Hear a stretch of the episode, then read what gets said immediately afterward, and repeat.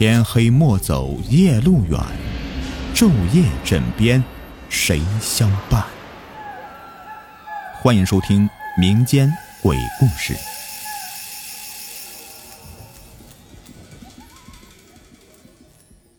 中元节，那么中国呢有三大鬼节：清明节上坟，中元节祭祖，寒衣节为故人送去寒衣，以免冬天在地府受冻挨饿。今天我要说的是七月十五中元节，也就是俗称的鬼节。在这一天是鬼门大开之日。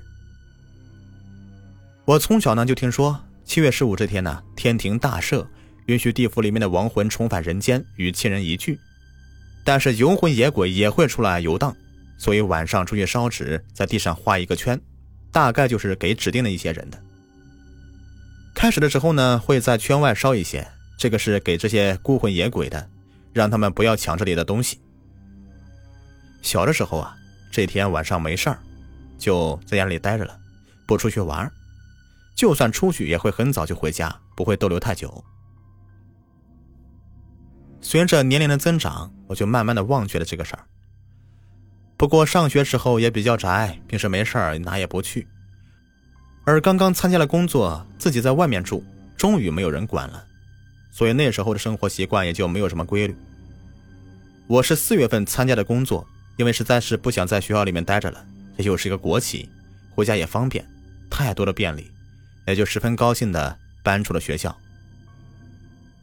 当时呢，跟我一起的还有一个朋友，他是比较恋家的一个人，每个周末都必须要回家的，只有个别时候周末晚上回来，一般都是周一跟家里面赶早班上车。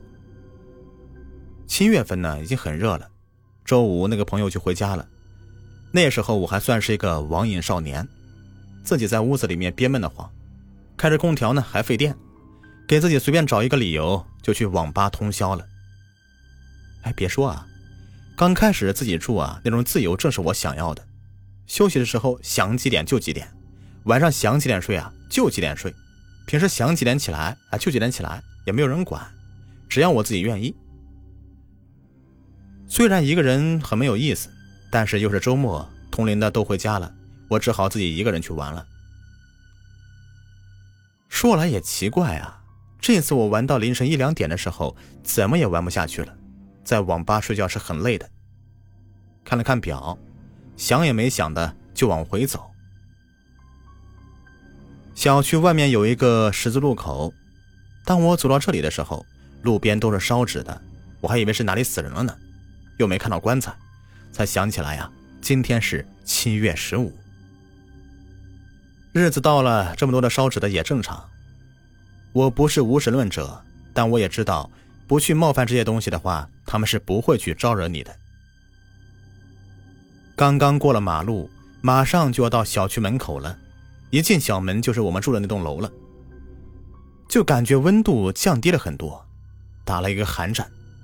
刚刚往前又走了一步，就感觉自己好像掉进一个冰窟窿，浑身发抖。随之而来的是一阵阵的婴儿的哭声。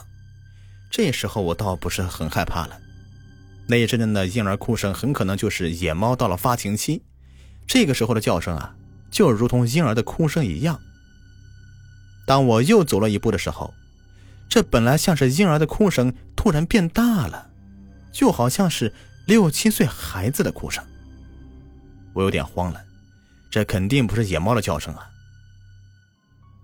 而且就在我住的那栋楼的后面，那里有一个小亭子，我确定声音是从那里面传过来的。往小门走啊，我是不敢走了，只能绕到大门，那里是有门卫值班的。转身就往大门走去，就当是没有听到这个声音。绕着护栏走了有二十多米。那里的声音就变了，变成了婴儿的笑声，嘎嘎嘎的笑。这温度还是那么冷，只有手腕那里还有一点点的温暖。我记得手腕上戴的是一个朋友送我的一串桃木的手串，心里面已经是翻江倒海了，还是要一步一步的慢慢走，就怕再发生什么变故，应对不及。还好，门卫室的灯啊是亮着的。我管门卫要了根烟，闲聊几句，那里正好也就一个人。夜里值班呢，也是无聊透顶，正好有个人聊天，打发时间。刚才遇到的事我没说，这里就他一个人，我一会儿走了，我可不想吓他。这事儿以后呢，后来我跟姥姥提过一次，她说可能是因为我这串桃木的手串。本来七月十五游魂都到了阳间了，我还走了夜路。野桃木的阳气重，手上这串就像是夜里面月亮一样，吸引着这阴间的东西。还好不是什么怨气重的厉鬼。好了，本集故事已播完，感谢收听。